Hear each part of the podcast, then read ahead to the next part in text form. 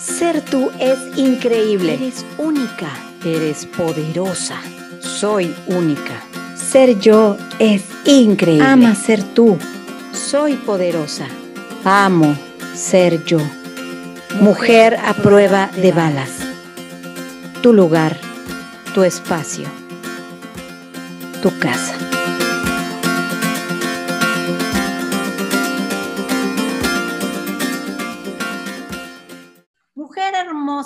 Hermosísima, ¿cómo estás? Muy buen día. Bienvenida a tu espacio, a tu casa, a tu podcast Mujer a prueba de balas.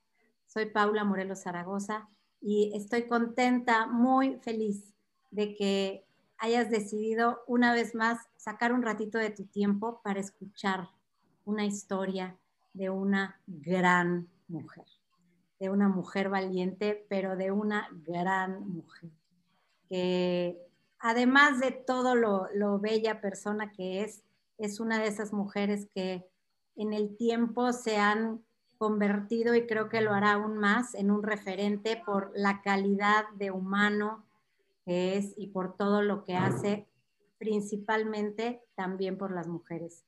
Y, porque tiene esa inquietud de empoderar a las mujeres desde que manifiesten su riqueza interior. Entonces, pues vamos a presentarla. Ella es Laura Calderón Salcedo. Ella es originaria de la Ciudad de México, lleva 28 años eh, felizmente casada, tiene un hijo, un joven de 26, y ella es una apasionada del desarrollo humano, del liderazgo, del coaching, la lectura y de viajar. Yo creo que por eso, Lau, tenemos mucho en común. Estudió ella administración de empresas turísticas, y te voy a contar un poquito, yo quiero que ella nos platique su historia, pero te voy a contar un poquito del contexto de por qué ella también es una mujer a prueba de balas.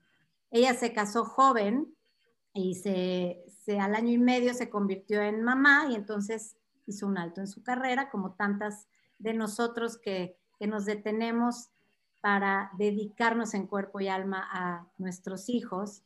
Y al año, con su esposo, decide convertirse ambos en empresarios, que los llevó a tener una, situación económica, una posición económica muy buena, pero que les mostró que la falta de conocimientos necesarios para manejar el éxito de forma muy rápida los llevó eventualmente a cerrar el negocio.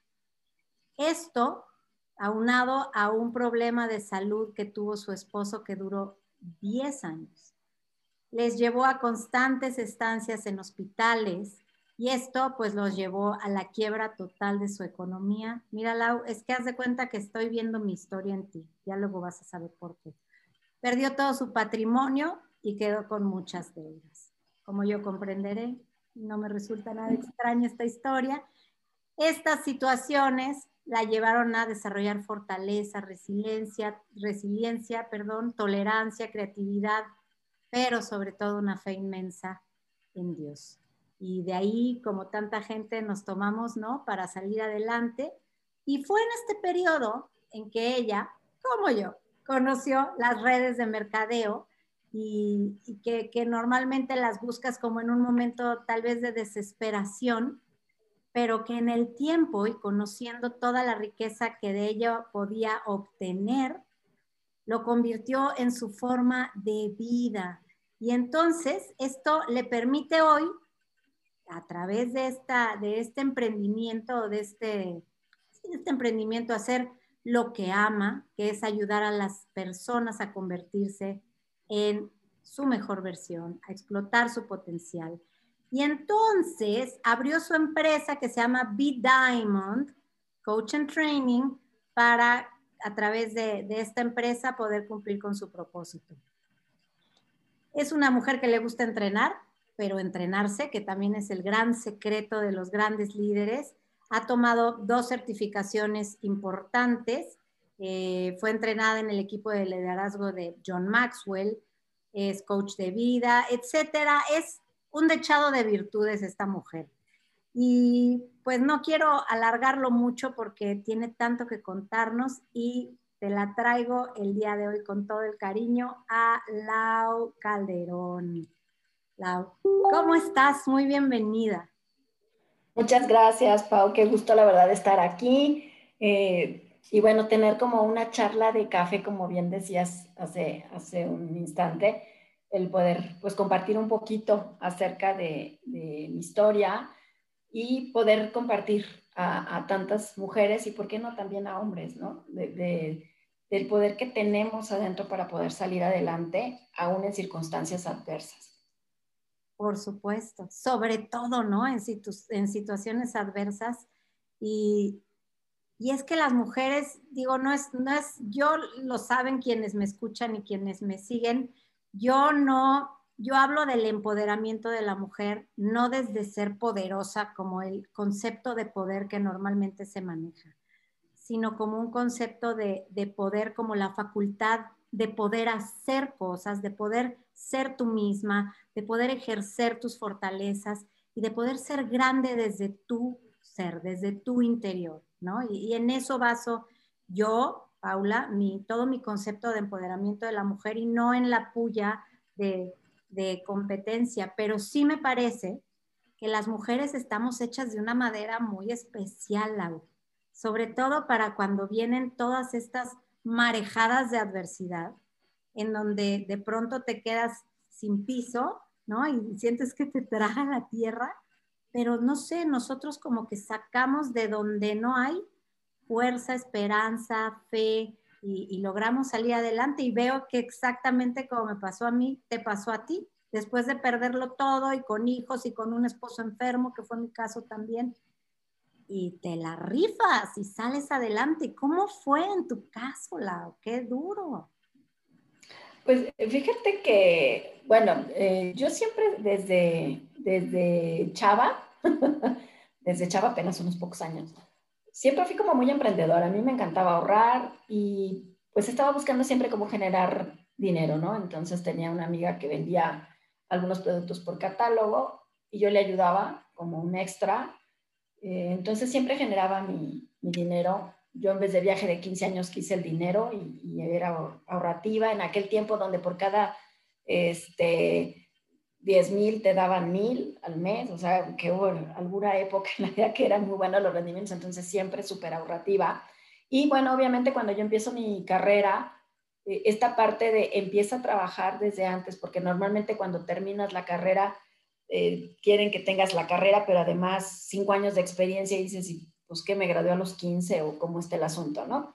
Y te digo porque algún tiempo estuve en reclutamiento personal, entonces eh, empecé, a, empecé a trabajar, trabajaba en un centro de espectáculos precisamente, que es como el Palacio de los Deportes, pero en chiquito, vivía en Morelia. Y bueno, estaba en la, en la tienda, entonces pues, cada vez que había eventos, eh, conciertos, obras de teatro, yo, este, bueno, no de teatro, uh, Holiday Ice, corridas de toros, todo esto, bueno, pues estábamos ahí en las, en las tiendas. Entonces era una manera de generar ingresos, pues para, ya sabes, como, como chavo universitaria, para apoyarte en tus gastos y todo el asunto. Y bueno, la cuestión es que eh, yo a mi esposo lo conozco desde la prepa, o sea, yo lo conocí en la prepa, nos hicimos novios desde entonces, y cuando yo entro a trabajar ahí, despiden a la persona que estaba encargada del centro de espectáculos, nos piden una recomendación de alguien de confianza, lo recomiendo y él entra. Y es así como empezamos a tener como contacto con esto de los conciertos y los eventos y todo este tipo de situaciones. Y bueno, finalmente nos casamos, yo, termino mi carrera y empiezo a trabajar en una tienda departamental muy reconocida como coordinadora de capacitación, porque pues obviamente yo les digo, terminas la carrera y yo creo que esa es como la, la idea, como fuimos educados, de que vas a terminar una carrera y vas a tener un superpuesto ejecutivo con un, un super sueldo, ya saben, ¿no? Como que todo lo, lo que te pintan bonito los papás. La realidad es muy diferente y obviamente al salir y darme cuenta que para poder empezar en el ramo turístico, que era en el que pues yo pensaba moverme, pues era empezar en recepción y lo mismo valía si tú tenías una licenciatura, que si eras técnico o que si no habías estudiado nada pero hablabas dos idiomas. Entonces es como cuando empiezas a toparte como con esas decepciones, de esas desilusiones de, de todo lo que estudié, ¿no? Entonces en este punto. Y bueno, finalmente creo que dije, no, di mis prácticas profesionales en un, hotel, pero finalmente, pues tú empiezas a ver las posibilidades de crecimiento y no eran muchas, a menos, como dices, a menos casi casi que se jubile el, gerente general, ahí va a ser tu tope en, en el espacio. Y bueno, um, llega la oportunidad de incorporarme a esta tienda departamental como coordinadora de capacitación y reclutamiento de personal. Me encantó, me encantó en verdad la idea de hacerlo, pero me topé con porque a veces nos encontramos muchas mujeres, ¿no? La parte machista en el techo del gerente, que digo casi no se da, eh, que me acuerdo que cuando me entrevistó, así literal me dijo, la verdad es que para mí ese puesto no ni debería de existir. Este, yo estoy en contra, pero me lo estoy poniendo al corporativo. Así que para mí no es más que una secretaria más y cualquier sugerencia que yo haga es una orden, ¿no? Y casi, casi como que lo voy a estar cuidando, ¿no? Eh, de hecho, la sala de capacitación era una bodega. Cuando yo llegué, literal, mi escritorio fue una mesa de campismo que me abrieron, así, ahí, y una silla que estaba casi sentada en el piso porque estaba descompuesta. O sea, esa fue mi llegada y mi, o sea, con mi bienvenida, ¿no? A la tienda. Al mes de que yo inicio, llega un auditor de capacitación y pues me dice, o sea, ¿cómo, cómo está esto? Tu obligación es o prácticamente todo lo que pasaba mal en la empresa era mi responsabilidad porque todo venía de un problema de capacitación. Entonces, si alguien no está haciendo un buen marcaje, si alguien no está atendiendo bien a un cliente, cualquier cosa es porque no está bien capacitado. Y entonces me dice cuáles son las responsabilidades y de alguna manera, aunque dependía del gerente, pues obviamente arriba estar todo todos los corporativos, ¿no? Y bueno, partiendo de ahí dije, bueno, pues a tomar, a tomar acción, o sea, había que seguir ciertos lineamientos en cuanto a la, la imagen de, de, las personas en, la tienda, no se llevaba, lo mismo iban con tenis, pantalones tipo AK, cuando pues, no se podía llevar pantalones, debían de andar con tacones, medias, en fin, todo este tipo de situaciones. Y entonces imponer esta, pues no era imponer, o sea, más bien regresar a la gente al orden, me costó eh, muchas enemistades, eh, al grado que yo decía algo y los gerentes decían, si bien y les dice, no le hagan caso, ¿no? en este nivel. Y de esas veces que un día llegué, dije, ¿cómo qué estoy haciendo aquí si no me quieren? O ¿qué hago aquí padeciéndolo? Pero luego dije, bueno, ¿y por qué no? O sea, si es mi trabajo y no me van a, no me van a sacar porque ellos están incómodos con mi trabajo. Entonces, lo convertí como en un reto personal. En verdad fue, fue todo un reto pero llegó un punto donde el gerente en una, todos los viernes me recuerdo que se juntaban todo el staff de la compañía, todos los que tomaban decisiones, el, gerente, el subgerente, todos los gerentes de área, etcétera, y me, dice, la quiero mañana aquí a las, a las 8 de la mañana. Llegué, me dice, siéntese a un lado y les dice a todos los gerentes, a partir de ahí forma parte del staff y alguien que contradiga una instrucción que ella dice las ve conmigo.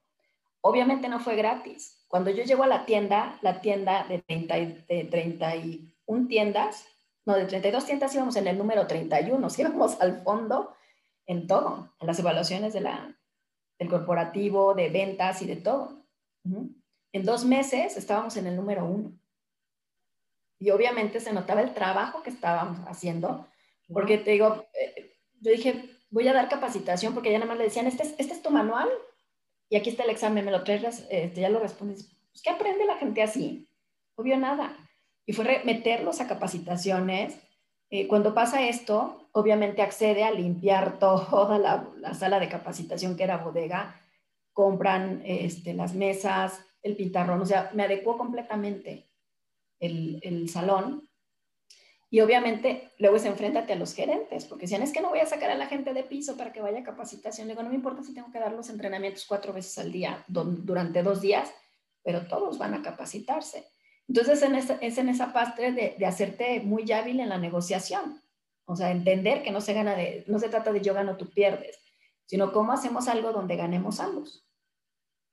Y entonces puedan reconocer a ti ¿no? Tus habilidades, porque muchas veces es uno tan hábil o tienes habilidades que jamás te dan chance de mostrar por toda la cantidad de, trabas y de obstáculos, ¿no? Así es. Y bueno, yo venía prácticamente saliendo de la escuela, o sea, además de todo. Entonces, bueno, pues fue, fue esta parte agarrida en mí que dijo, mm, mm, o sea, no me voy. Y bueno, así, así llevé a la tienda al, primer lugar y de hecho, cuando nace mi hijo, que bien lo comentabas, yo decido dejar de trabajar Porque dije, yo no quiero que me platiquen que hoy sonrió, que hoy hizo agu, que dijo ma, que dio su primer paso. O sea, yo quiero vivirlo. Yo puedo trabajar cualquier otra época en mi vida, pero mi hijo va a ser bebé solamente una vez.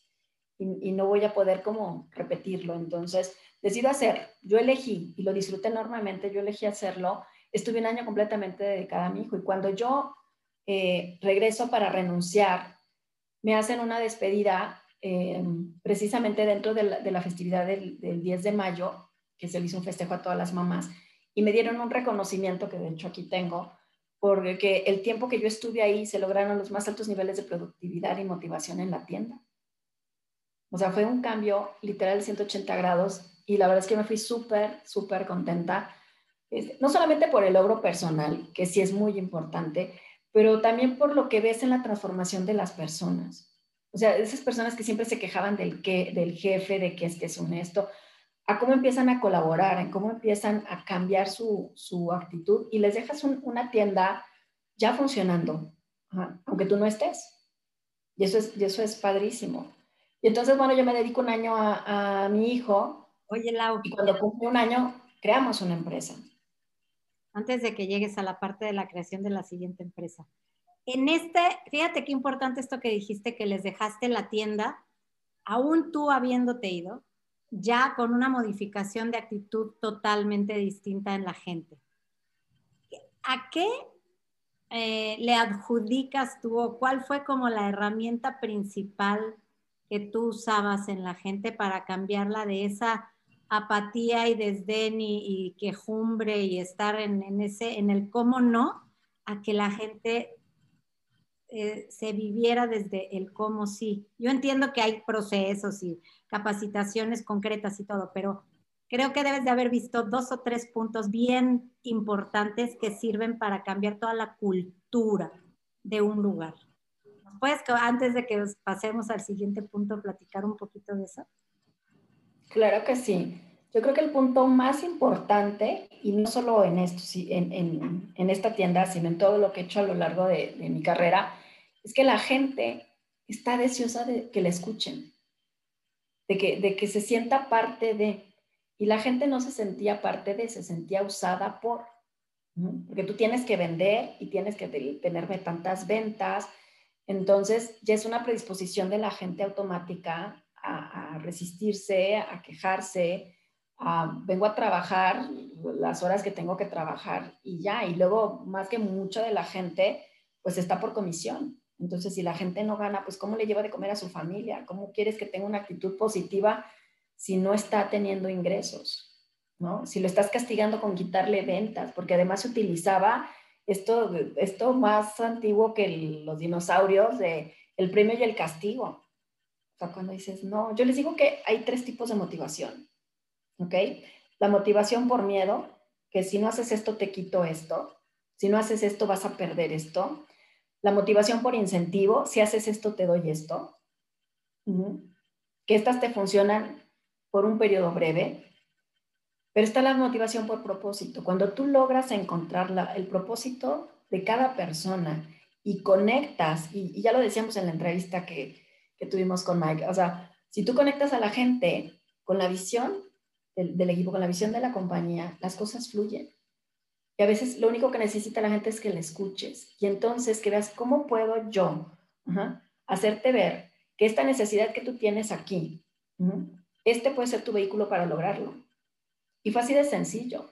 O sea, yo me eché muchas enemistades de las chicas porque el hecho de, de, regresarlas a su casa porque no podían eh, llegar sin, sin, falda, porque no podían llegar sin medias, porque no podían llegar sin tacones, no sabes. O sea, yo entraba a una sala de descanso donde podían tomar su lunch y empezaba, o sea, de cuando entraba yo y empezaban a ver, todas, enséñame sus zapatitos, o sea, ya sabes, todas las indirectas. Y yo, tranquila, sin problema. ¿Por qué? Porque no, no habla de quién soy yo, habla de quiénes eran ellas y de qué era lo que estaba pasando con ellas, este proceso. Y entonces, bueno, yo empiezo a aprovechar toda la gente nueva que estaba reclutando para meterla dentro de una nueva filosofía que se empezó a hacer como, como una bola de nieve. O sea, ellos empiezan a girar y llega un momento en que ya tienes tanta gente girando que empieza a envolver a la demás gente. Y la que no embona ahí, se va. O sea, no la tienes que ver, solita se va. Y eso permitió hacer todo este cambio de cultura cuando dices, bueno, pues si esto que están haciendo funciona, ¿por qué no me uno, no? Entonces, mucho tuvo que ver, fíjate, porque yo digo, qué difícil modificar formas de pensar tan arraigadas en empresas que, porque hoy por hoy vemos tantos casos así, ¿no? Pero entonces es la sangre nueva viviéndose desde una nueva cultura la que va permeando en el resto. Eso está muy interesante.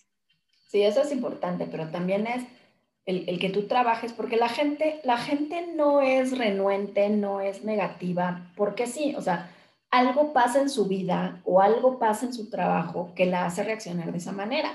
La cuestión es si te has dado la tarea de escuchar qué es lo que está pasando. Yo me acuerdo que hace unos años eh, en una conferencia que, dio precisamente en, mi compañía Michael Abrashoff, que es un capitán de la, de la Marina muy reconocido y que de hecho tiene su libro, eh, él hablaba de la importancia, él agarra un barco, casi cuando yo, yo escucho su historia, dije, ay, me cuenta la mía, ¿no? Como tú me decías ahorita, porque él agarra un, banco, un barco de la, de la Marina, donde a la hora que se va el capitán que estaba lo abucharon, le aventaban cosas, o sea, él o sea, dice como, como que a dónde me vine a meter.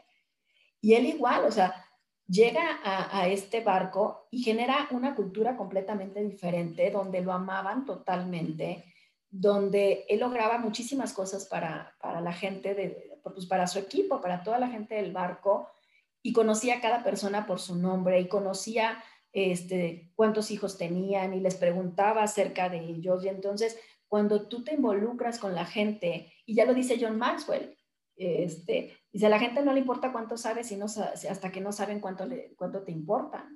Entonces, finalmente eso es lo más importante. Tú como líder no es, ay, que tengas todas las carreras y todas las maestrías y doctorados. La gente eso no le importa.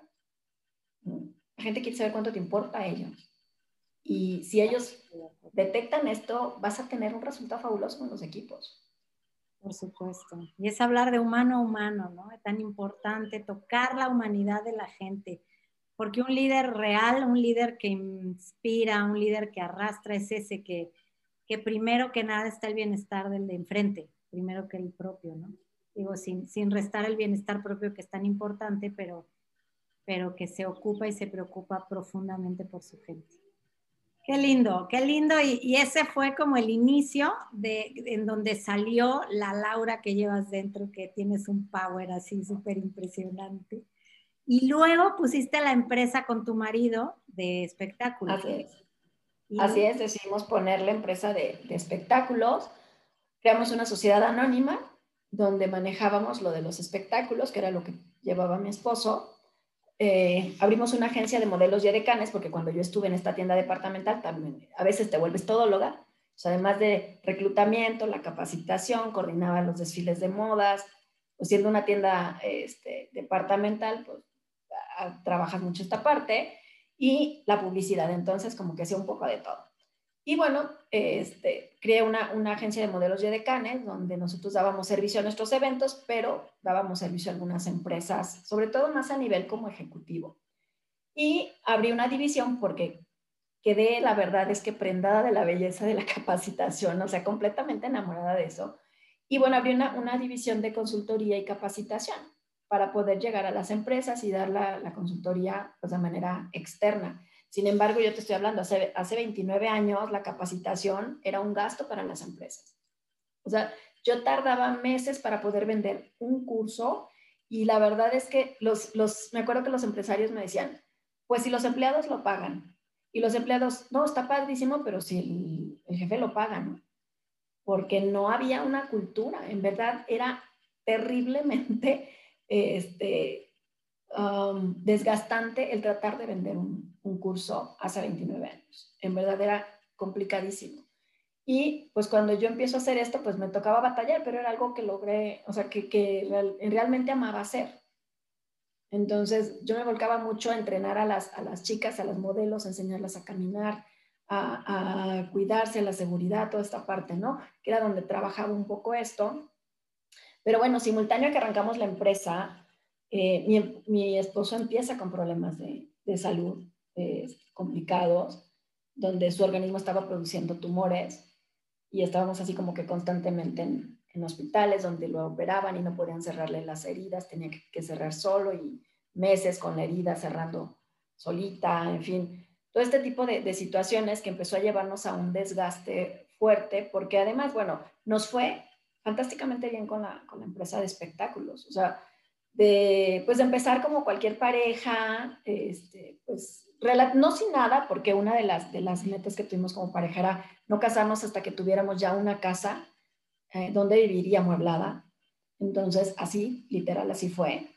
Pero obviamente irnos de ahí a cambiarnos a una casa en una zona residencial, que era como cuatro veces el tamaño de la que compramos originalmente, eh, donde nosotros nos íbamos de vacaciones y rentábamos un avión para irnos de, de vacaciones. O sea, te deslumbra y, no estás preparado, o sea, nadie te enseña qué, hacer en esto. Y bueno, nosotros no venimos como de, de padres empresarios, que a lo mejor pudieras tener como una guía, ¿no? O sea, fue aprenderlo sobre la marcha.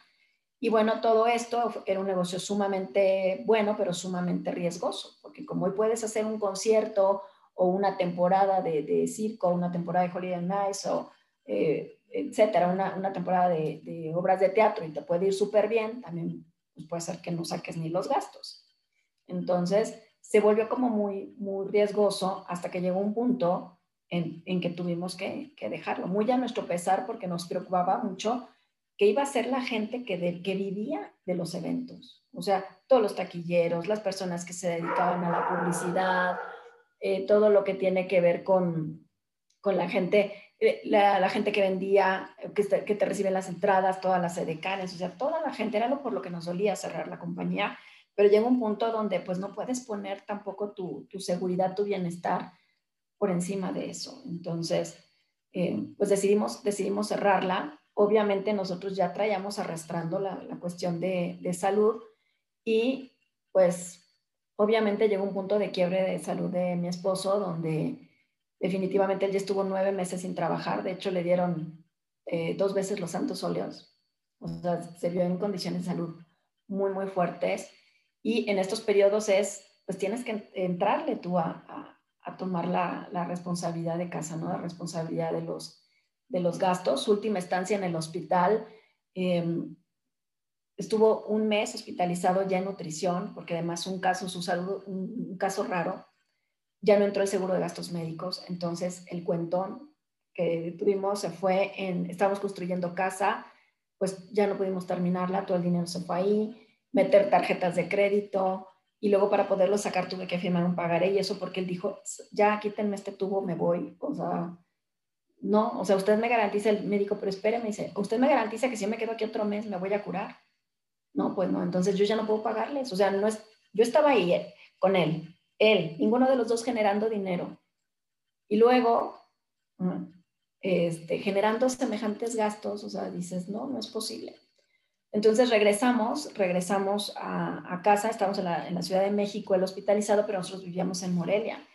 Regresamos, tuvimos que cambiarnos de, casa, porque pues obviamente habíamos estado rentando para poder irnos a la casa que estábamos construyendo, y cambias completamente tu, tu vida porque de ser un empresario de espectáculos exitosos, de tener una empresa exitosa, de repente acabamos viviendo en una, calle, en una casa en las orillas de la ciudad, en una calle que ni siquiera estaba pavimentada. Eh, mi esposo, bueno, pues después de nueve meses de estar eh, eh, pues con esta recuperación en, en, la cuestión de su salud, pues también te entra la parte de la depresión, o sea, porque imagínate ellos como hombres que son pues como los proveedores de casa, este, lo que pasa, ¿no? Lo que pasa en la, en la, mente de no poder aportar, hasta donde llegó un punto donde le decía, es que necesito que me apoyes. Me decía, es que ¿quién me va a contratar enfermo? Le dije, pues si les dices que estás enfermo, nadie. Y él empieza a trabajar, pero además imagínate, ¿no? El ser el empresario y de repente anduvo manejando un taxi. Uh, y la gente que lo conocía como empresario llegó a tomar el taxi con él. O sea, entonces, toda esta parte que tienes que, enfrentar y que yo les digo, todo es enseñanza. toda es enseñanza. Tenemos eh, igual. Dios, tú y yo tenemos un buen chal luego, vas a ver. Ah, buenísimo.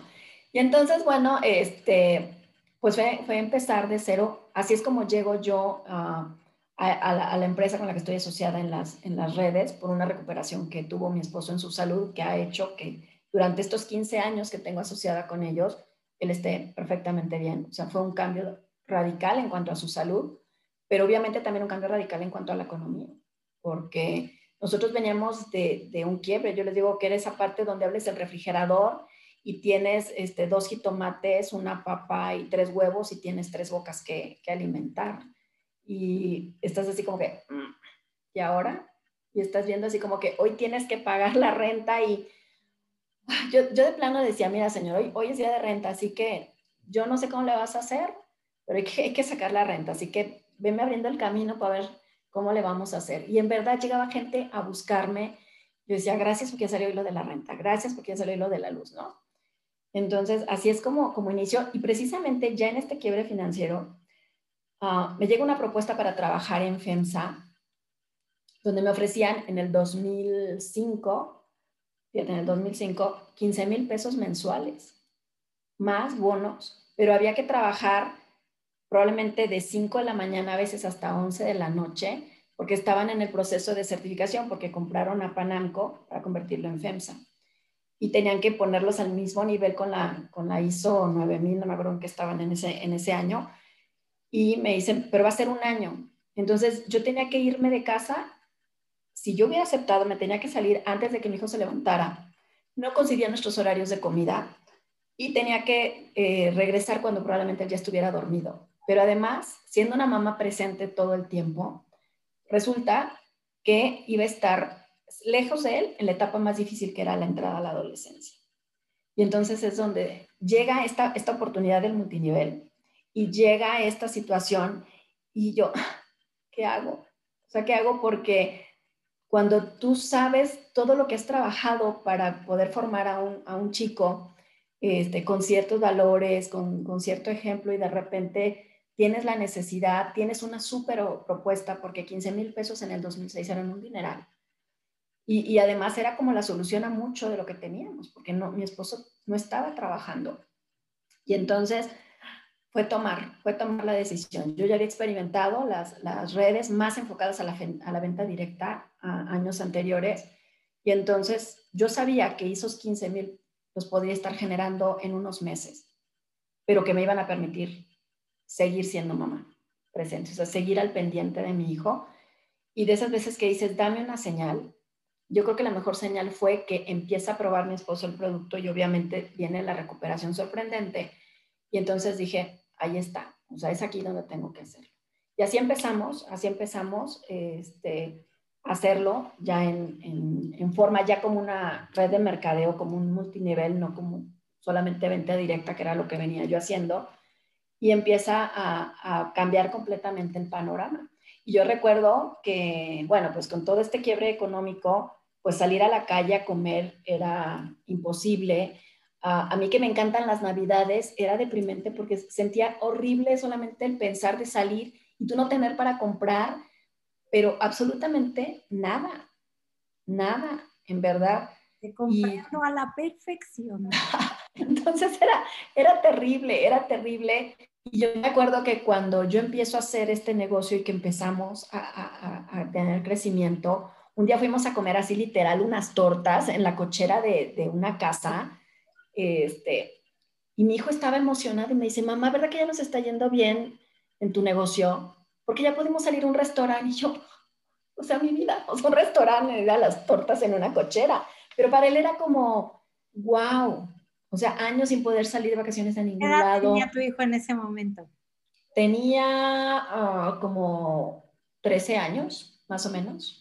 Okay. 13, 14 años, más o menos, por ahí así. Entonces fue así, literal, uh, no, miento, tenía 10, 11 años, como 11 años, más o menos, porque él ahorita tiene 26. Entonces, este, y yo tengo 15 en la compañía, entonces casi íbamos iniciando prácticamente.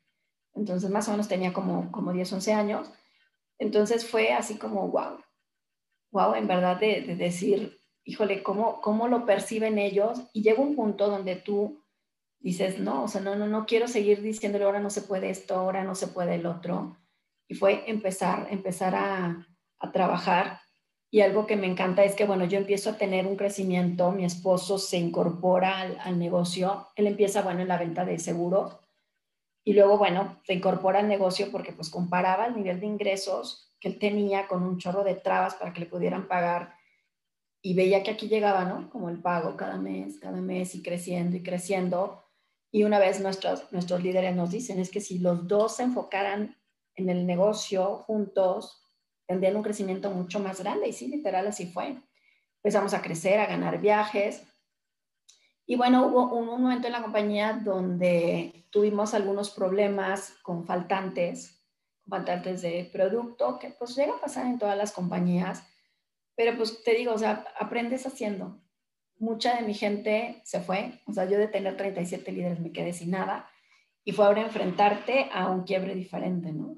A, a levantarte de cero, de como dices, de ver de qué estás hecha, porque pues la mayoría de la gente después de eso te vas, te vas y dices, no, todo el trabajo que hice, la, la parte padre que nos tiramos a la víctima y a la falta de responsabilidad.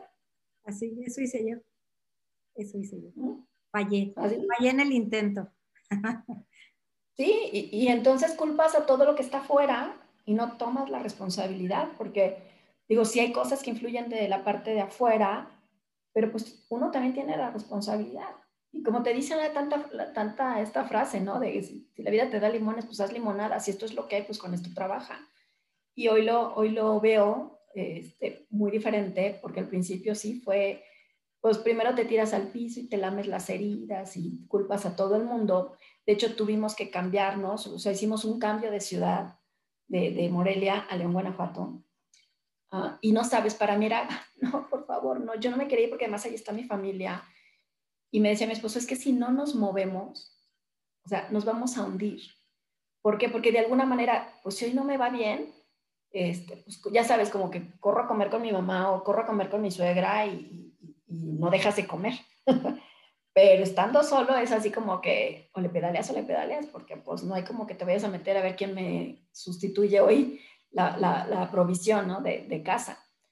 Y bueno, nos llegamos, pero además llegamos y nos pasaron un chorro de cosas que era como, a lo mejor esta es la señal de que no me debía haber cambiado. Y, o sea, mil cosas, mil cosas que fueron sucediendo al, al principio, hasta que llegó un punto donde mi salud se vio afectada. Entonces yo me había hecho un, un estudio de, de, mamás a principios de año, cuando yo me cambio y llego, resulta que ya traía un, un quiste grande en un seno y que fue lo único que me dejó toda esta parte de la victimez, de, del culpar a todo mundo, de no tomar responsabilidad. Y yo creo que eso hizo un quiebre en mi vida, porque es donde tú te preguntas, o sea, ¿qué te estás haciendo? O sea, ¿hasta dónde vas a seguir? ¿Para dónde y para qué? Sí. Y entonces decido hacer un, un alto en mi vida y dije, no más, no más, literal, no más. Y Finalmente decido hacer una pausa en mi negocio. No dejé de trabajar, pero me tomé como un año sabático y yo seguía trabajando en mantenerlo, pero no en crecerlo. Y empiezo a invertir en mí. Y es donde tomo la certificación en coaching de vida, me certifico en programación neurolingüística, trabajo en la parte de procesos transformacionales, eh, luego tomo un diplomado en desarrollo humano. Y entonces empiezo a involucrarme además con otro tipo de personas porque esta parte que, que nos dice Jim Brown que somos el promedio, o Brian Tracy, no creo cuál de los dos lo dijo, Jim Brown. que somos el promedio de las, de las cinco personas con las que más nos reunimos y yo volteo a ver y así literal, y, y, lo digo con todo el amor y con todo el respeto, pero volteas a ver a la gente que te estaba rodeando y dices, pues con razón estoy tan jodida. O sea, literal eres el promedio de todos los amolados que están a tu alrededor. Y entonces empiezas como a cambiar esta actitud y dices, no, tengo que hacer un cambio en mi vida porque no puedo seguir unida a personas tóxicas, a personas que no me dejan crecer, que me tienen como, yo les digo, como un grillete en los pies que no me dejan crecer. Y entonces cuando yo decido hacer esto, empiezo a hacer cambios, empiezo a buscar relacionarme con otro tipo de personas y me surge, bueno, por ahí una, una propuesta para eh, apoyar a una compañía que estaba bien, apenas resurgiendo, en, o sea, apenas naciendo en, en redes, una, una empresa leonesa, de hecho, donde me, me ofrecían eh, unirme, eh, me daban trabajo y dije, no, no estoy buscando trabajo, pero todo lo que quieras como consultoría externa. Y más porque decidí poner precisamente mi empresa, porque en todo este proceso me di cuenta y conocí a personas que sin estar en las redes de mercadeo necesitaban eso que yo estaba haciendo. O sea, este trabajar con las personas, darme cuenta que hay muchas personas que no pueden crecer porque sus límites los tienen aquí. Y normalmente en las redes estamos eh, trabajando con un modelo donde se preocupan porque te capacites y donde la gente está dispuesta a invertir. Por eso es que a mí me atrajo tanto las redes de mercadeo, porque allá yo batallaba lo que yo te comentaba. Vender un curso era un día crucis. Llego a este modelo y la gente, o sea, vamos a tener que ir aquí, vamos a ir acá a este curso y la gente está dispuesta a hacerlo. En la, gran mayoría, obviamente. Y está dispuesta a hacerlo. Entonces, cuando yo, cuando yo hago esta, esta pausa, me entreno y empiezo a, a estar en grupos de networking y con grupos de empresarios y empiezo a buscar otro tipo de personas con otro tipo de mentalidad que fuera más acorde a lo que yo necesitaba trabajar también en mí. Y me doy cuenta que eso que yo estaba haciendo con, con mis equipos también lo necesitaba gente fuera. Es que decido poner mi empresa.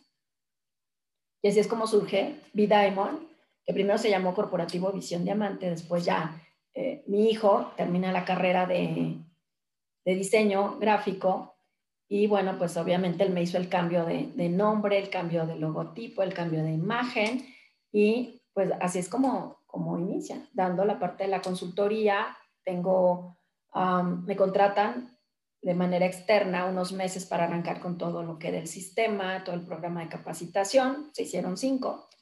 Y finalmente en mi año sabático se hicieron dos años sabáticos en mi negocio, pero sin embargo yo seguía cobrando cada mes, cada mes, que esa es la ventaja que nos dan los residuales tú hiciste un trabajo por el que sigues cobrando.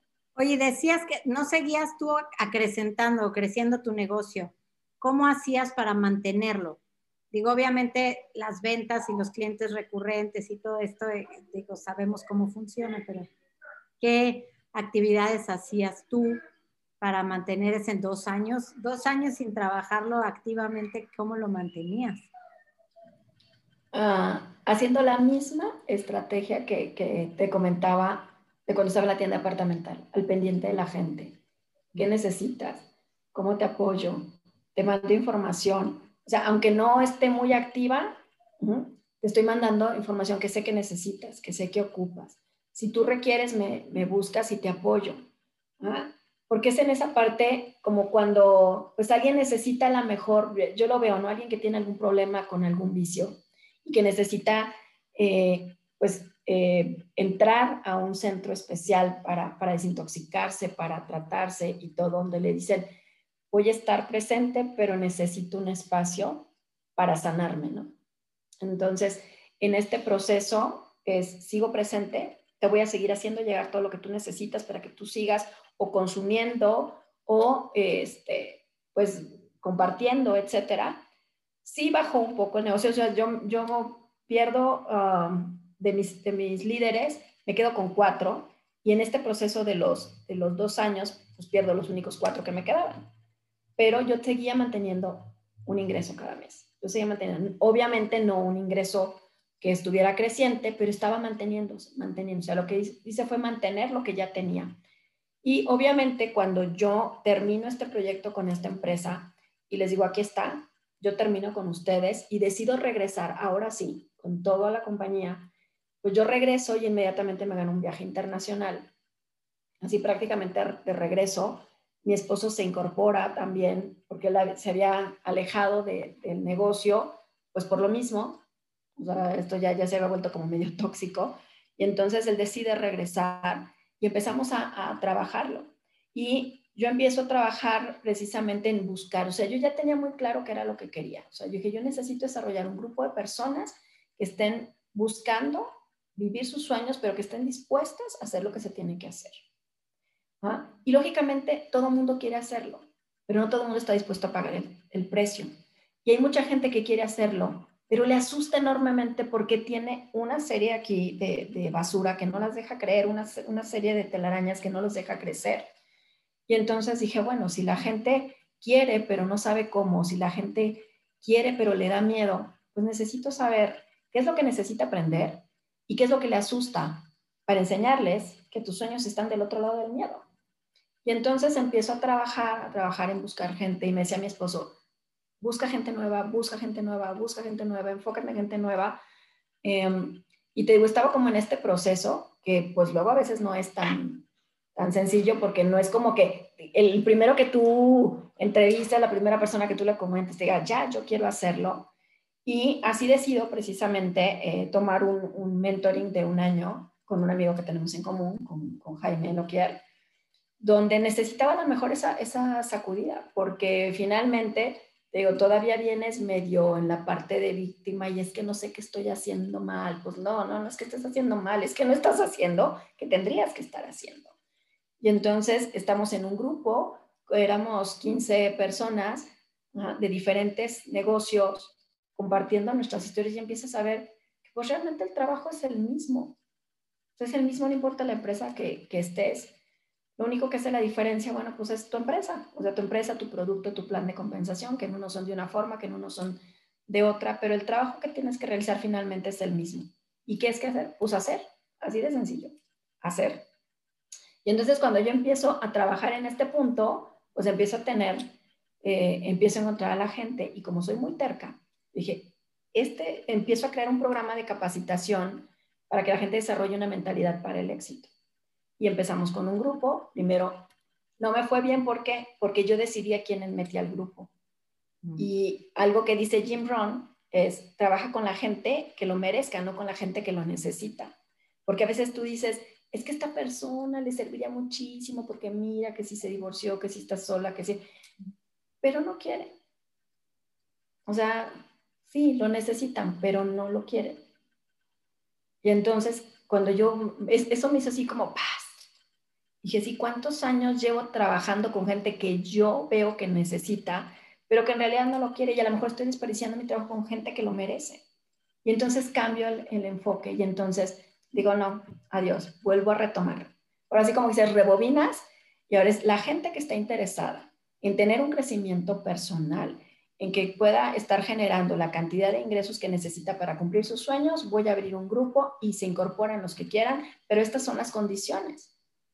Porque tienes que estar dispuesto a sacrificar algo o a pagar un precio para poder tener el resultado. Porque sentado en el sillón de tu casa, pues no se logra. Claro. Yo soy siempre de la idea de compartir este, este concepto. De casi nada de lo que tú emprendas o hagas vas a dar, pegar así o a patear un gol de media cancha si no tienes un enfoque real en tu crecimiento personal, que es lo que acabas de decir. Y Jim Rohn lo dice, y lo dice Tony Robbins, y lo dicen todos los, todos los que se dedican a esto en realidad, y te dicen, tu cheque jamás va a ser más grande que el nivel que tú tengas de crecimiento, ¿no? Pero qué difícil hacerle entender esto a la gente, porque de entrada tendría, y, y lo digo porque a mí me costó trabajo comprenderlo en su momento, de en qué consiste el crecimiento personal, ¿no? Porque la mayoría de la gente, como me pasó a mí, yo tenía como una idea de puros clichés y de, de conceptos así medio cheesy, ¿no? Del, crecimiento personal y del, club de los optimistas y estupideces que, que tenía yo en la cabeza, conceptos equivocados, y le tenía yo como un cierto rechazo al concepto del crecimiento personal, ¿no? Y cuando entendí que esto únicamente se trataba, primero que otra cosa, que conocerme a mí misma y saber cuáles eran mis fortalezas, mis limitantes, mis creencias, todos los marcos en los que a través de la vida yo me había movido y que necesitaba romper para poder ser esa versión que yo estaba buscando de mí y que no podía llegar a ser de otra forma. Estaba grite y grite mi hija en el fondo, lo siento. este, y, y en el momento en que comprendí la trascendencia del crecimiento personal, me di cuenta que, como dices, sobre todo en redes de mercadeo, que donde es la prioridad número uno el que tú crezcas, porque sí o sí, cuando tú creces, tu negocio crece. Y si tú te tiras, como dices, en tu sala rascarte la barriga esperando que te lleguen los millones, nada va a pasar porque necesitas tú ser mejor. Y, este enfoque que tú le diste me parece brillante haberlo desarrollado en paralelo y en conjunto con tu negocio. Me parece brillante. Y además déjame decirte algo que es súper importante. Aquí es donde entra esta parte del liderazgo, por eso el liderazgo es otro de los temas que me apasionan y por eso decidí entrenarme este, en, liderazgo. Y bueno, ¿quién mejor con, con, con, el equipo del gurú del liderazgo, que es John Maxwell? Y eh, una, una ley de su libro Las 21 leyes irrefutables del liderazgo que me hizo ruido así impresionante es precisamente la ley del tope, donde dice que tú no vas a poder atraer personas que tengan un mayor nivel de, influencia que tú. O sea, tú eres el tope del tipo de gente que puedes traer. Y entonces eso tan sencillo como que si tú quieres tener más, o sea, personas de mayor calidad en tu negocio, a personas que tengan un mayor nivel eh, en, un rango, por ejemplo, pues primero necesitas tú tener mucho más nivel que, que ellos para que ellos puedan crecer, porque si no tú los vas deteniendo. Y entonces, ¿qué sucede? Que yo dije, bueno, me quedó muy claro. O sea, si yo no crezco primero, no va a pasar nada en mi negocio. Y entonces a mí me toca retomar como, como este, todo este nuevo enfoque de negocio y empiezo a trabajarlo y empiezo a trabajarlo y encontré, ya sabes, como que empiezas a encontrar a la primera persona, la segunda persona. Prácticamente yo arranco el año pasado, el, eh, cierro, cierro el, el 2019 en el primer rango de liderazgo, que era donde me caí. ¿Ok? Y trabajando en, en poder poner como los cimientos para, para levantar, pero ahora sí para levantar en firme, porque os digo, ya había levantado y se cayó, entonces, para levantar en firme. Me preguntaba, ¿qué es lo que hizo que mi gente se fuera del negocio? Pues precisamente esto. El problema no estaba fuera, el problema estaba dentro de ellos. Lo que pasa cuando tú dices, es que falta este producto, es que no me llegó un paquete, es que, o sea, cualquier cosa, cualquier, como dices, cualquier tontera, que te hace que te tires al piso y ah, es que esto, o sea, me tocó escuchar eh, el caso de la apertura de, la empresa en Argentina. De repente, con toda la situación que, viven en Argentina, de repente nada más había un solo producto y con eso hacía negocio. Y empezaba a saber cómo llegaba gente al, al rango más alto de la compañía con un solo producto, ya que si nosotros nos faltaba uno, de todos los que tenemos, bueno, ya nos aventábamos de cabeza de un edificio, o sea, tirados completamente al drama.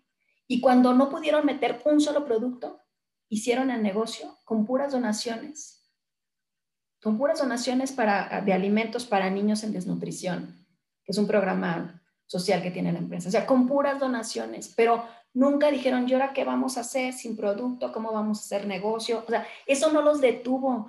Tú dices, no, no, no es posible. O sea, y yo me tiro al piso por un producto que no llegó, por un producto que está en faltante, o por dos o por cinco, no importa, cuando ellos sin nada hicieron negocio. O sea, cuando tú quieres lograr algo no hay excusa. Entonces, ¿qué es lo que me di cuenta? El problema de por qué mi gente se fue a lo yo fue por lo que tienen aquí. No fue la empresa, no fue los faltantes, no, fue lo que tienen aquí. Y entonces dije, ¿qué es lo que tengo que hacer? Crear un equipo donde lo más importante esté en que la gente que tenga aquí un nivel de mentalidad que lo prepare para el éxito, pero aún para enfrentar las barreras y los obstáculos que vas a encontrar en el camino al éxito, porque el camino al éxito no es en línea recta. Y eso es lo que he estado haciendo durante los últimos dos años. Y el año pasado, arranco el, el, año prácticamente te digo, yo cierro siendo el primer nivel de liderazgo y me subo cinco rangos en, el, en, tan solo unos meses. Y además, cuando empezamos en un año donde se arranca toda este, esta situación de la contingencia de, salud a nivel mundial, donde además nuestro negocio es mucho como de enseñarte los resultados inmediatos que, que, hace lo que nosotros ofrecemos. Y dices, ¿y ahora cómo le hago? Porque ya no, no voy a poder salir a ver a nadie, nadie me va a recibir. Y entonces si tú no evolucionas y te reinventas, te mueres. Afortunadamente ya trabajando en esto dices, ¿qué vamos a hacer? Bueno, si no podemos ir a sus casas, pues vamos a traerlos a las nuestras. ¿Cómo? Pues a través de la única forma que hay de hacerlo, que es a través de las plataformas en línea. Yo ya tenía dos años aprendiendo acerca de marketing digital. Entonces, para mí fue muy sencillo decirle a mi gente, nos vamos a lo digital, es entrenarlas cómo hacerlo y empezamos a hacerlo. Nosotros nos manejamos, aparte de charlas de, negocios, de lo que se llama Spa Paris, y nosotros hacemos esto y ahorita em, a principios de año llegamos a la número 75. A lo largo del año estamos haciendo dos por semana, dos por semana, dos por semana, dos por semana. Y ha crecido esto tanto porque además empezó a crecer de manera exponencial y hemos llevado a gente que estaba a punto de cerrar sus negocios a que pudieran no solamente generar unos ingresos impresionantes, sino además que de estos ingresos pudieran rescatar sus negocios que estaban a punto de cerrar. Personas que han tenido un crecimiento, que se han ganado viajes, que nunca habían este, a lo mejor viajado y que hoy están haciéndolo precisamente porque empezamos a trabajar en que quitaran sus creencias limitantes. Y ahorita acabo de abrir un segundo grupo de mentes maestras con un grupo nuevo que este año la tengo que llevar igual que el grupo con el que arranqué, a que puedan tener resultados fantásticos. Y no tienes idea de la cantidad de, porquería que tenemos en, en, la mente y que son lo que no nos deja avanzar. No, sí que tengo idea, perfecta idea de, bueno, estoy, es un espejo clarísimo, ¿no? En mi caso, para mí, todo lo que has platicado, desde que empezamos hasta este punto, ha sido un espejo de mi vida. Y, y ni somos exclusivas y por eso es la labor esta de, de traerte a ti y de hablar yo y de toda la gente que viene aquí a contar, para que veas que no importa la situación en la que tú estés, no estás sola ni eres la única.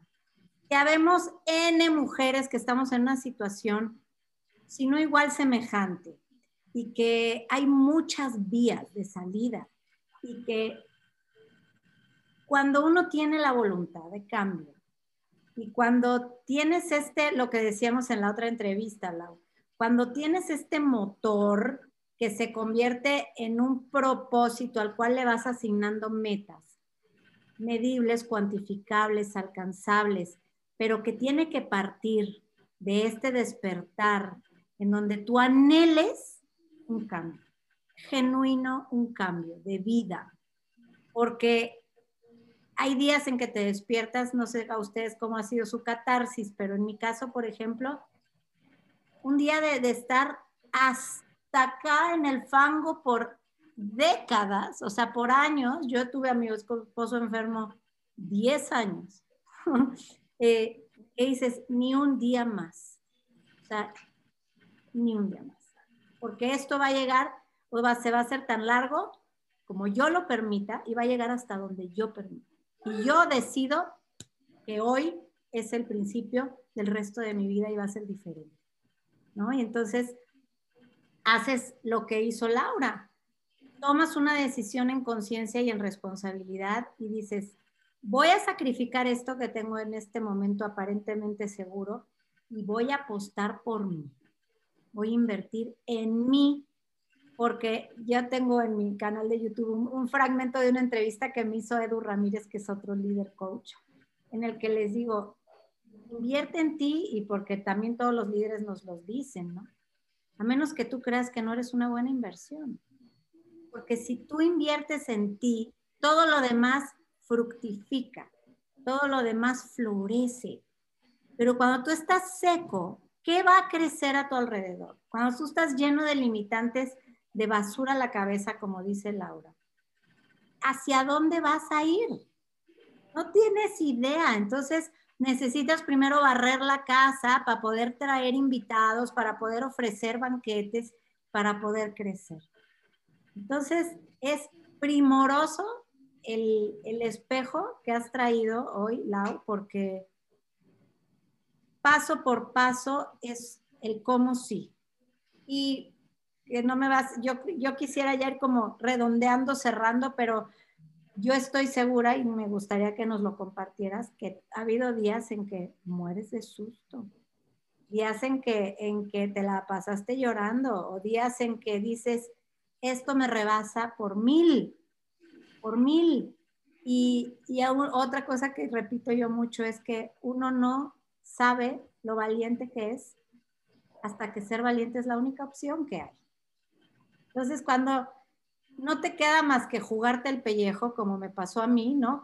Yo me quedé sola con las tres hijas y una hija down y sola en el mundo, o sea, me refiero a sola sin el papá y sin la familia y sin los amigos y sin el sustento. Yo no tenía familia en la ciudad para llegarles a comer, no, nadie.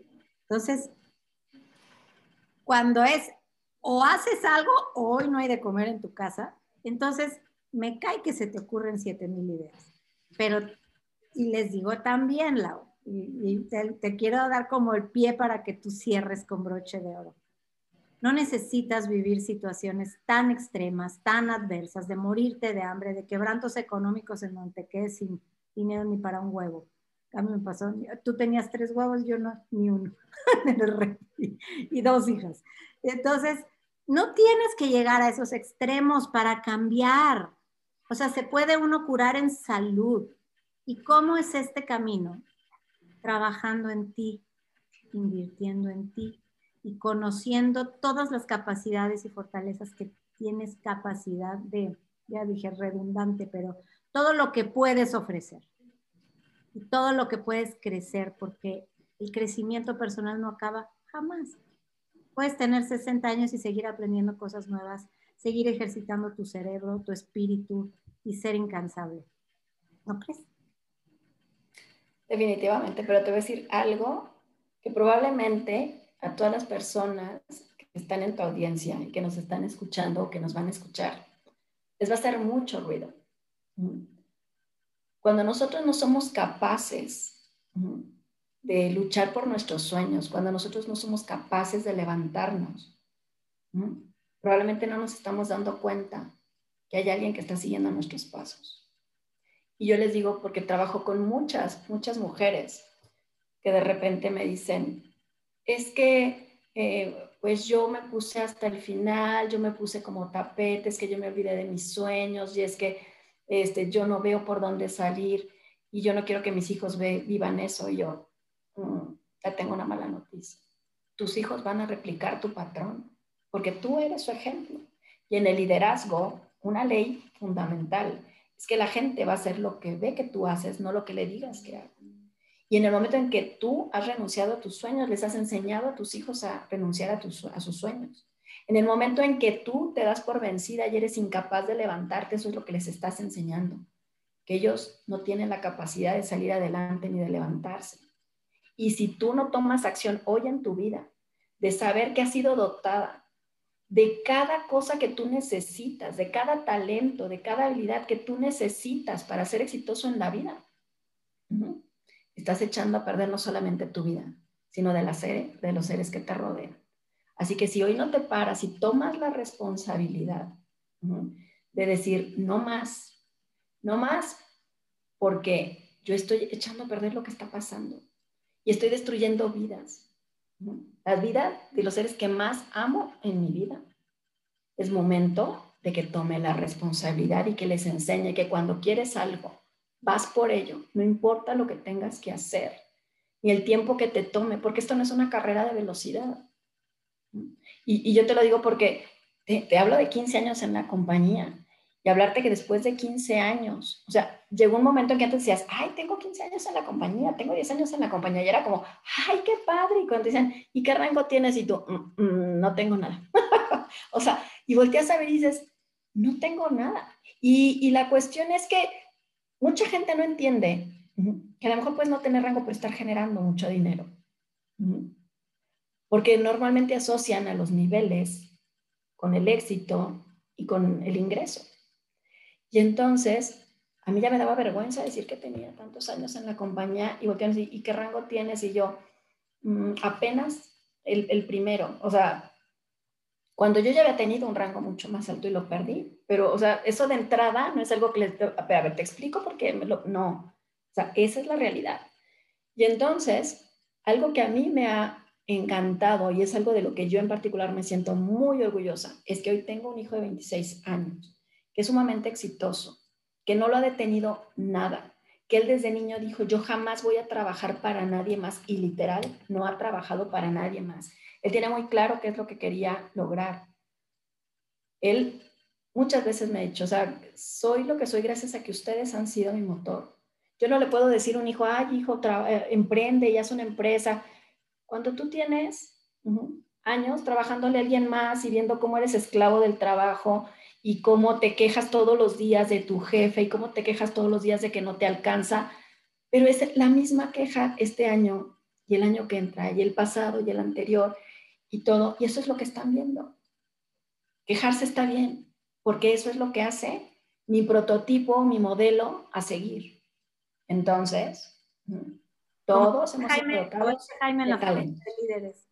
El que es líder comienza por ser un gran líder en su casa, para su familia. Si eres un gran líder en tu familia, puedes entonces tener un grupo de liderazgo más allá de tu familia. Pero por ahí comienzas.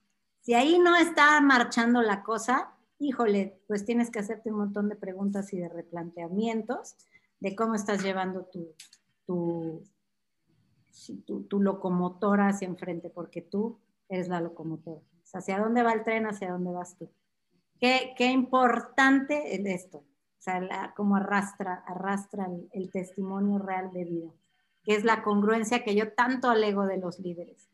Que hay líderes súper poderosos, líderes súper icónicos, y no necesariamente son inspiradores, ¿sabes? Y no necesariamente yo lo seguiría a muchos de ellos.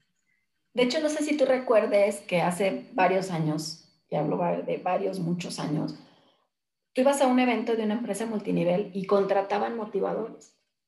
Contrataban personas que te vinieran a enseñar sobre ventas y, cosas así, como que te eh". Y yo en verdad, una de las cosas que aprendí es que cuando alguien llegaba a darnos un curso y le decía, ¿has hecho multinivel? Bueno, no, pero tengo tantos años en la venta, olvídalo. O sea, para mí no eres una persona en quien yo pueda confiar en la enseñanza que me vas a dar. Sí, porque te dicen, es que tiene que hacer eso, pero no saben, no saben lo que enfrentas cuando te dejan plantado, cuando organizas una reunión. Y, y, como dice Randy, ¿no? En, en, este manual de dos semanas para levantar tu negocio al éxito, donde llenas 36 gentes y no te llega nadie. Sí, es traumante. O tienes 70 gentes y no llega nadie. O sea, no lo has vivido, o sea, no sabes lo que es realmente desarrollar este negocio, lo que es trabajar con personas que están aquí porque quieren estar, no porque entraron a, trabajar y las, y las tienes que poner a vender. Entonces, esto fue cambiando porque ahora, ¿qué es lo que son muchos de los eventos? Pues son personas que están teniendo éxito, que comparten su éxito. Entonces, sí, o sea, tienen la calidad moral para poderte decir, esto se puede hacer, porque si yo lo hice, tú lo puedes hacer. O sea, este es el punto fundamental. Y esto tiene que ver con lo que tú decías, la congruencia. Y para mí uno de los valores fundamentales en cualquier persona y sobre todo en un líder debe ser la integridad. La integridad es la congruencia que hay entre lo que dices y entre lo que haces. O sea, si tus palabras van acorde con tus acciones. Y entonces volvemos a lo mismo. Y regresamos, el primer liderazgo se ejerce en casa. Yo no puedo enseñarte a que vayas por tus sueños si yo he renunciado a los míos. Yo no puedo enseñarte que luches por lo que quieres si yo estoy tirada en la queja. Claro. De todo lo que pasa en vez de generar. Y ya, lo dice, ¿no? La única forma de, de, predecir el futuro es creándolo. Así que hoy, hoy, en verdad, entiende que tú tienes todo lo que necesitas para crear ese futuro que tú tienes.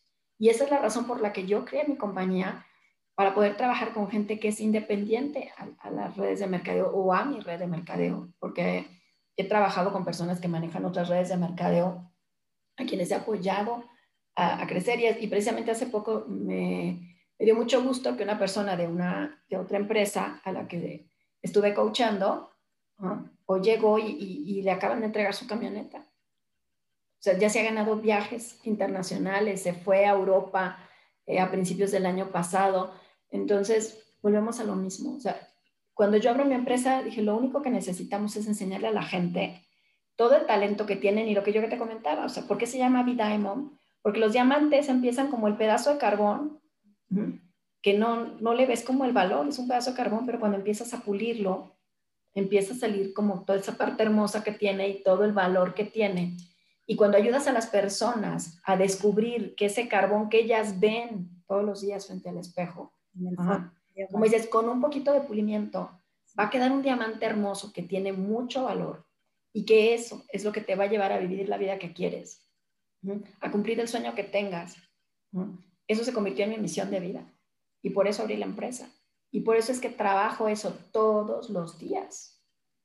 Por supuesto, y se vuelve, no creo que haya satisfacción más grande, porque lo vivo yo también, el ver cómo cuando la gente va como despertando, porque es un proceso que viviste tú, ¿no? En carne propia como cuando van sacando sus, así, sus, petalitos y van abriéndose al florecimiento, dices, qué hermoso ser eres. ¿Cómo no lo habías visto antes, no? ¿Cómo no lo habías visto antes? Algún día a mí, y está en mi libro, en el libro que, que platicamos, que acabamos de estrenar, el de Mujer a Prueba de Balas. Que por cierto, ya, ya compré los dos. ya los tengo. Ya me contarás. En ese libro platico que yo tenía, tuve, tengo, pero en ese momento era, era una amiga que estaba 24 por 7 conmigo cuando estaba yo en mi peor momento de vida y debacle horrible. Y me decía esto, me decía, si tú pudieras verte con los ojos que yo te veo y vieras, lo que dices, ¿no? O sea, que ahorita tú crees que eres un carbón, pero que dentro tuyo hay una joya divina, brillante y valiosa. Eh, otra vida, otra vida vivirías. Y, le, y platico en el libro que después de los años y de todo lo que trabajé, años, el día que me vi en el espejo, y dije, ahora sí puedo verme con los ojos que me dijo ella que me veía y le hablé y le se lo dije. Ha sido uno de los días más eh, significativos de mi vida, cuando pude verme así. Y fíjate que ya nomás mi último comentario de hoy. Eh, estoy leyendo un libro de Seth Godin, no sé si conoces a Seth Godin, sí. este, que se llama ¿Qué hacer cuando te toca, cuando es tu turno? Y luego está entre, entre, entre paréntesis, y siempre es tu turno. No tienes que esperar a que la vida te sonría, no tienes que esperar a que la oportunidad de oro se aparezca ante tus ojos. Tú tienes que estar listo todo el tiempo, tienes que estar listo porque los turnos se toman, las oportunidades se persiguen y se obtienen con garra, con conocimiento y con, y con seguridad que esta se obtiene a través de toda esta capacitación y crecimiento. Entonces, si crees que es tu turno, ve, ve por eso que sueñas, ve por eso que amas, ve por eso que te haría feliz, plena y te haría levantarte en la mañana con una mariposa en el estómago de emoción. Hazlo. Nunca es tarde, mira nosotros, ¿no? O sea, yo estoy rascando los 48 y digo, o sea, qué cantidad de años preciosos perdí no, no perdí, permíteme, todo lo que se construyó dentro de mí en esos años de subidas, bajadas y se sigue construyendo porque no acaba. Eso es lo que me hace quien soy hoy y, amo quien soy hoy porque me reconozco, me valoro y digo, híjole, qué trabajo nos has costado, Paulita. ¿No? Así. es, es, que yo les digo que no es lo que te pasa, sino cómo tomas lo que te pasa. Así literal. Ah, a mí hace, hace una semana, eh, platicando con mi líder, pues le, platicaba cómo tuve un, cierre de año turbulento. O sea, nos contagiamos de, del virus este que anda por aquí. Ah, a mí no me fue tan mal, mi esposo ahí medio la pasó mal, pero cuando se supone que ya iba de salida, paró en el hospital paró en, el hospital seis días donde no lo puedes ver, donde no, tienes información. Cuando dices, aunque ya habíamos estado hace años en hospitales, pues no era lo mismo que estás tú ahí a un lado, cómo te sientes, y estar solo, este, incomunicado, eh, etcétera, ¿no? Todo lo que lleva. Eh, obviamente, en este proceso viene pues el cierre del año, viene eh, afortunadamente, bueno, tuve la posibilidad de volver. Hoy, hoy estoy muy contenta porque pude volver a comprar mi casa. Después de que perdí lo que tenía, hoy tuve la oportunidad de comprar mi casa. Tenía ya encima el cambio de casa. Y luego, bueno, me entero que, que mi mami tiene cáncer. Ah, la tenían que operar. Entra a cirugía. Sale del hospital, o sea, voy para allá. estando ella en el hospital, me doy cuenta que mi papá perdió el olfato me doy cuenta que está contagiado. Dije, mi mamá está contagiada porque como estaba en el hospital con oxígeno, con mucha tos, con oxigenación baja, los médicos no se dieron cuenta que además estaba contagiada. Y entonces, este, mi hermana estaba contagiada, me tuve que traer a sus hijos, yo, yo el cambio de casa, ellos mal, sin conseguir oxígeno, o sea, todo lo que está ahorita pasando, mucha gente que está eh, con esto, y sin poder conseguir oxígeno y, es cómo lo sacas, ¿no? Eh, eh, ves el valor, por ejemplo, de mi hermano, que él, es asmático y bueno, pues él, tomó acción y dijo, pues ahorita los nebulizo mientras empezó a hacerlo en, lo que nos llegaba un concentrador de oxígeno.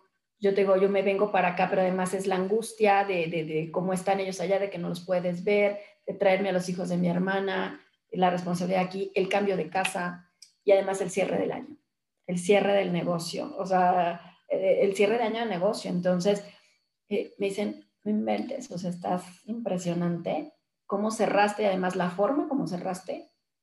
Digo, es que cuando tú realmente logras, logras eh, duplicar, duplicarte en la gente, no importa que tú no estés presente, porque tú sabes que hay un equipo haciendo lo que tiene que hacer aunque tú no estés. Ya lo dice incluso en su, en su último libro Jaime, ¿no? los líderes mueren, pero los movimientos no. Cuando tú has creado toda una cultura, va a persistir y va a, prevalecer, aún aunque tú no estés. Y ese es el legado, el llamado al legado que todos queremos, que todos necesitamos y que todos estaríamos llamados a dejar, ¿no, Lau? Exactamente. Un legado, no importa el tamaño. Perdón. Así es. Y por ejemplo, yo ahorita es lo, es lo que veo, o sea, todo lo que hoy podemos sembrar, personas como tú, como yo, que estamos enfocadas en poder ayudar a que las personas realmente crezcan, que realmente se valoren, que, que, salgan adelante y que las que no saben cómo hacerlo, poderles orientar en, el camino, poderles ayudar a quitar esos baches um, de alguna forma, algunos tras un movimiento, tras otro movimiento. Cada quien, como les digo yo, desde su trinchera, es poder dejar eso, un legado, y no tanto porque te reconozcan, porque ya lo dice John Maxwell, ¿no? El, nivel más alto de liderazgo, que es el, pináculo y que la mayoría de la gente no le alcanza cuando está en vida, pero es realmente cuando tu liderazgo llega más allá de las fronteras de tu compañía, de, tu entorno, ¿no? Donde, donde el trabajo que hiciste realmente hizo una, una diferencia en la vida de muchas personas. Y ese, ese es mi propósito, es cuántas vidas podemos cambiar y cuántas vidas podemos transformar para bien a través de ayudarles a simplemente ver el enorme valor que ya tienen y enseñarles solamente cómo, cómo pulir ese diamante, ¿no? Cómo, cómo desarrollar esas habilidades y explotar todos esos talentos para que puedan vivir eso que quieren y para que no nada más quede ahí, sino cómo eso se empiece a duplicar. Y eso es lo que a mí me encanta. Yo tengo hoy líderes que ya están desarrollando líderes y es ahí donde viene realmente el verdadero liderazgo. No es cuando tú sacas líderes, sino cuando enseñas a tus líderes a sacar líderes. Exactamente. Porque finalmente eh, yo les digo, conviértete en un líder, duplícate, que es cuando tú ya desarrollas algún líder, y multiplícate, que es cuando ellos ya empiezan a desarrollar líderes. Ahí es donde viene el verdadero legado, ahí es donde viene la verdadera trascendencia. El verdadero crecimiento. Oye, Lau, pues eres un una valquiria con, todas las letras y me honra inmensamente. Yo, desde que inicié este podcast, siempre he dicho, yo no planeo mucho en, por adelantado mis invitados porque van llegando, van llegando y yo con esta certeza de que cuando estás vibrando en una energía que es esta, la de, la de absoluta colaboración y de servicio y de, y de y de por el puro amor a, los demás y de dar y de, y de ayudar a que los demás puedan mejorar todo lo que quieran, ¿no? Y poder ser algún vehículo para eso. Eh, se van dando, que van llegando, va llegando magia, ¿no? aquí a este espacio y tú has sido magia. Yo hasta el lunes, el lunes pasado o martes pasado no tenía yo el privilegio de conocerte de cerca eh, y te doy la más amorosa, de verdad, de verdad, bienvenida a este espacio porque es un espacio que para mí es sagrado, significa todo lo que he construido y todo lo que hoy soy y todo lo que quiero transmitir y, y es un honor tenerte aquí. Eres un ser humano inigualable y te agradezco muchísimo el que, el que nos compartas de ti, de tu experiencia, de tu sabiduría y que vengas otra vez. Ay, claro, me va a encantar. Y yo creo que todo lo que, lo que vivimos, y es algo que yo le enseño a personas que han pasado por momentos muy difíciles en todos los ámbitos, pero lo que nosotros estamos viviendo lo que nosotros estamos viviendo solamente te está preparando para esa misión que, que, Dios tiene para ti. Y eh, yo tengo una tía, la hermana de mi mamá, que me decía, es que yo no sé cómo, en verdad, cuando pasamos todo lo de la salud de mi esposo, me dice, es que en verdad no puedo entender cómo con todo lo que estás viviendo estás parada y de pie. O sea, así literal, firme.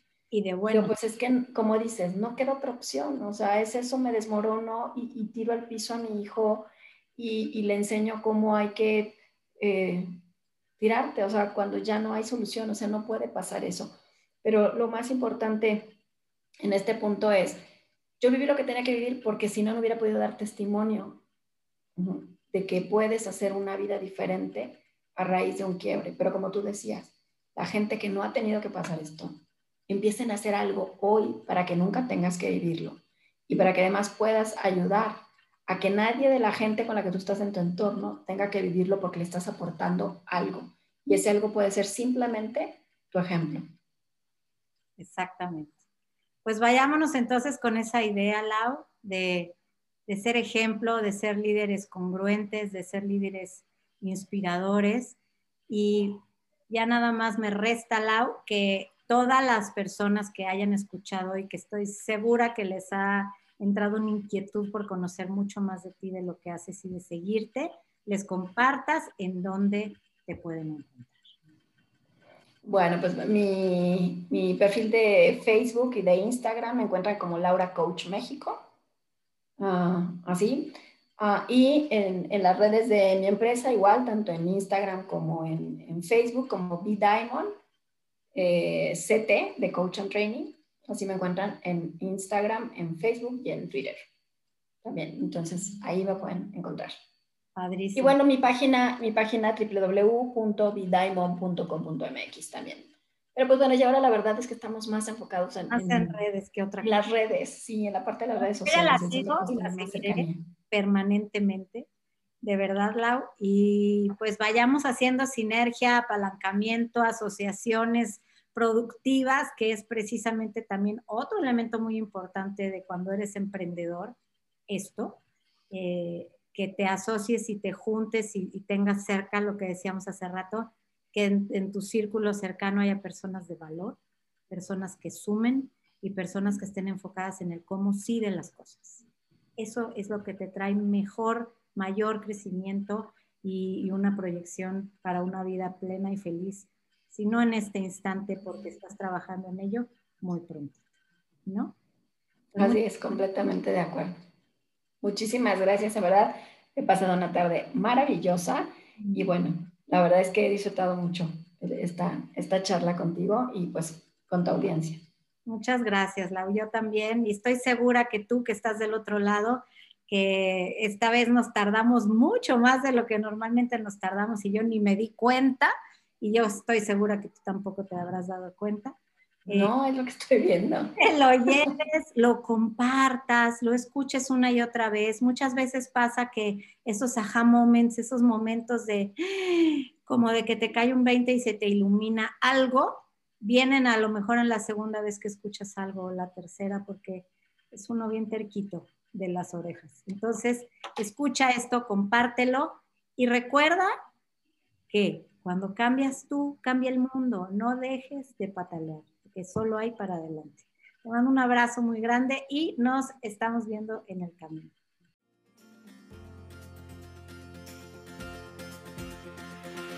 Mujer a prueba de balas, un podcast lleno de historias de mujeres valientes. Visita mi página web www.paulamzaragoza.com o sígueme en Facebook, en Instagram, y si quieres ver la versión en video de este episodio, suscríbete a mi canal de YouTube y pícale a la campanita para que así puedas enterarte cada vez que subimos un nuevo episodio. Nos vemos en el camino. Un abrazo.